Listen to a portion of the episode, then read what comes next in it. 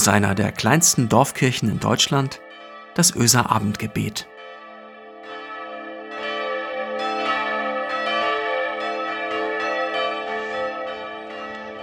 Hallo und guten Abend heute am 22. November 2020 aus der Öser Kirche.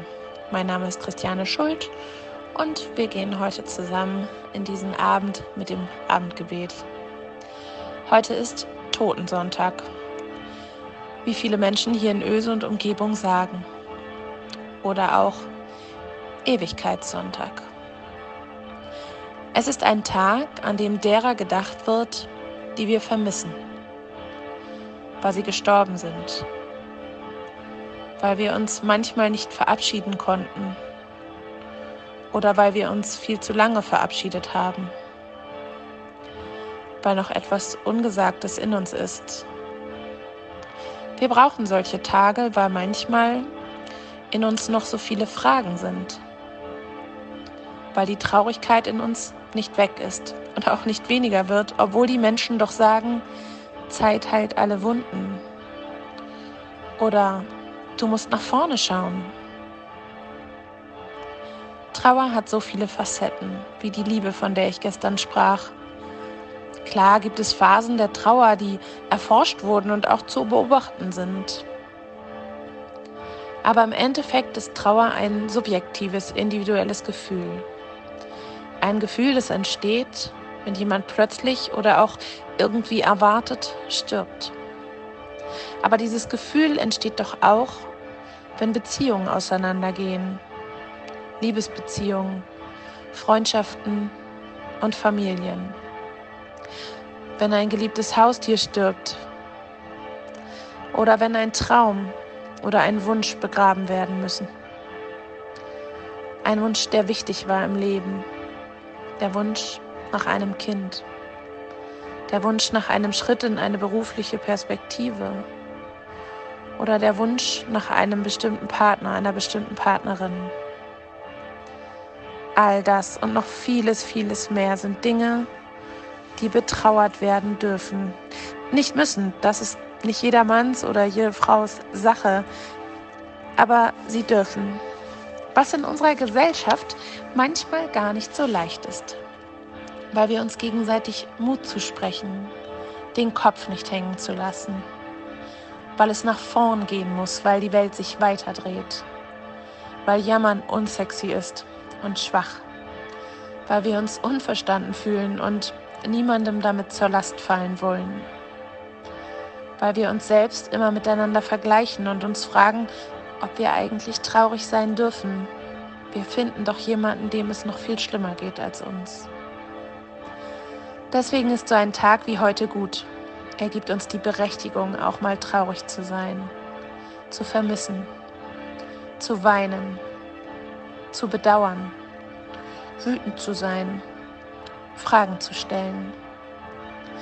Es hat sieben Jahre lang gedauert, bis ich mir erlaubt habe, traurig darüber zu sein, nach meiner Krebserkrankung.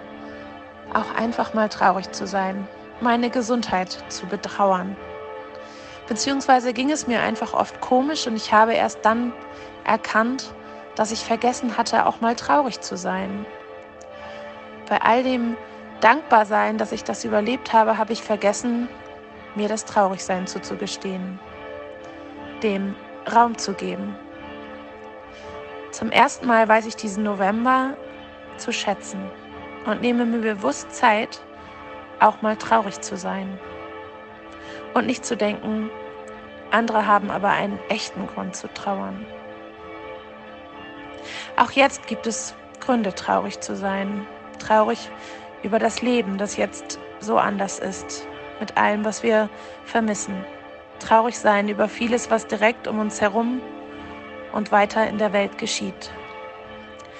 Das Gute am Traurigsein ist, wer trauert, kann sich trösten lassen. Und das genau bietet dieser Tag diese Zeit noch. Raum für Vermissen, Schmerz und Tra Tränen, aber da ist eben auch Raum für Hoffnung und Trost. Ein Blick in Richtung Ewigkeit. Die Hoffnung darauf, dass unsere Trauer vielmals im Nichts verschwindet, sondern bei niemals im Nichts verschwindet, sondern bei Gott immer einen Adressaten hat. Und die Hoffnung darauf, dass bei Gott niemals der Tod gewinnt. Das ist die Sache mit der Ewigkeit. Der Blick darauf, dass Krankheit, Tod, Vermissen, Leid und Schmerz niemals das letzte Wort haben, weil uns Zeichen dafür begegnen, in brennenden Kerzen, die mit viel Liebe in Gedanken an einen Menschen angezündet wurden, zur Erinnerung. In einem Regenbogen, mit dem Gott verspricht, ich bin da. Wenn im Radio plötzlich dieses eine tröstende Lied gespielt wird, wenn wir an den schönen Moment denken, als zum Beispiel unsere Oma uns auf liebevolle Weise getröstet hat. Wenn uns aus heiterem Himmel eine lustige Szene einfällt mit einem Menschen, den wir vermissen und wir mit tränennassen Wangen laut loslachen müssen. Ich glaube, das ist kein Zufall. Ich glaube, das ist göttlicher Trost. Ich glaube, das ist ein Hauch von der Ewigkeit, von der Sie heute alle sprechen. Amen. Lasst uns beten. Gott, du siehst uns und das, was tief in uns verborgen ist. Du siehst, was uns traurig macht.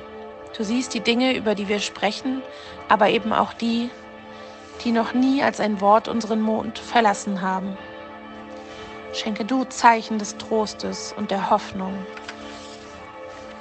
Du hast auch die Menschen im Blick, die der aktuelle Virus Covid-19 trauern lässt.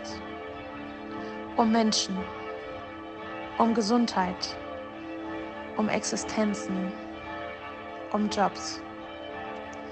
Lass die tröstenden und hoffnungsvollen Momente niemals weniger sein als die traurigen. Schenke du die Aufmerksamkeit für die, die leise und allein traurig sind. Du siehst auch die Traurigkeit bei Menschen, die sich Erleichterung wünschen von ihrer Trauer. Zeig du Wege und Menschen auf, die es schaffen, die Trauer etwas leichter zu machen. Gib du einen Vorgeschmack auf die Ewigkeit. Und weil wir manchmal für unsere Traurigkeit keine eigenen Worte finden, beten wir heute Abend gemeinsam dein Gebet. Vater unser im Himmel, geheiligt werde dein Name, dein Reich komme, dein Wille geschehe wie im Himmel, so auf Erden.